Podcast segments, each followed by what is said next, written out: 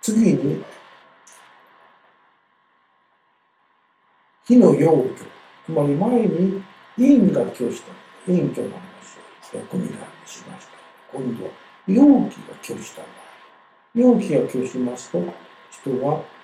熱エネルギーを得られないというように精神が冷えてきます。その時に使う人参等についてお話しします。人の生命活動を支え推進する陽気のことは、人が飲食物から得た、もちろん栄養分ですね。人のエネルギーは飲食物が添加したものです。と、人参糖は胃腸を温めて、その働きを活発にして、人間が食べた飲食物の中から、容器という熱エネルギーを増やしていく処方です。肝炎末期になりますと、胃腸が移動に弱ってきますので、当然、容器の生産も衰えて、容器が乏しくなりますので、ここで重点的に胃腸の容器不足を補い、働きを活発にし、熱エネルギーを生産するために、人参等を使って、これを補って増やしていくわけです。人参等の処方と効能ですね。人参等は火を補い、容器を生み出させる処方です。まず、人参が君薬、主役になります。で、木と新液を生み出します。漢方ではこれを液気精神という言葉で言い表します。薬術は、保肥、喪失と言われていますが、木、まあ、胃腸の働きを強化して活発にして、消化と吸そして消化と吸収を行います。その時に胃の中に水がたくさんこう溜まっていると、それが胃腸の働きを妨げますので、消化吸収を妨げる余計な水分、これを単陰と呼んでいますが、この単陰が胃に残らないようにします。そのための薬が薬物です。で環境で胃腸を温めて、その働きを活発にします。もう一つの肝臓は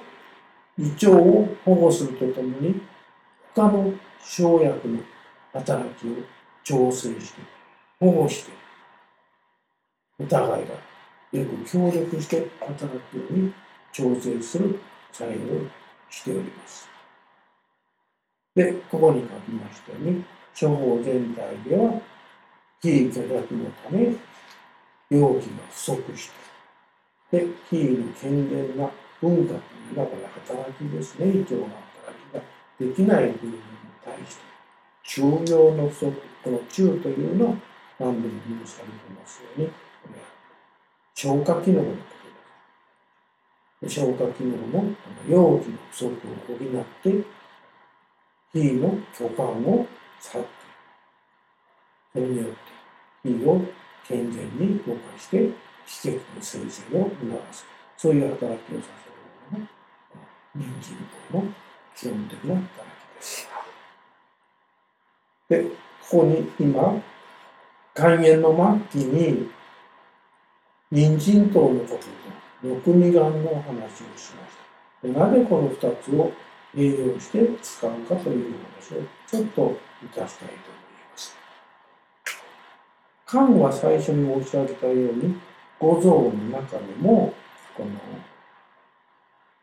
火と腎と心と密接に連携して一睡も休むことなくこれが協力して働いています。で肝炎も末期になりますとさすがに疲労困憊消耗してしまうんですけど、昔から肝は常に強く補う必要性はない。つまりこれは肝はいつも強いんだと、こういうふうに考えられていまして。ですから、昔からその肝を直接補う生薬というのは、あまりないんです。しかし、漢は人と心と上下にあって、隣接しています。心と人によってサポートされ、密接に一体化しています。そこで、漢を長期的に補うと思ったら、人と、それから神と、沖縄から火を補う、人を補う。そういう働きをさせる。したがって、人を補うために六味間を使い、火を補うために日本人とを使い、して、両方からこの神の働きをサポートして強化する。で。日中点と六未満を平準にして数の障害の末期に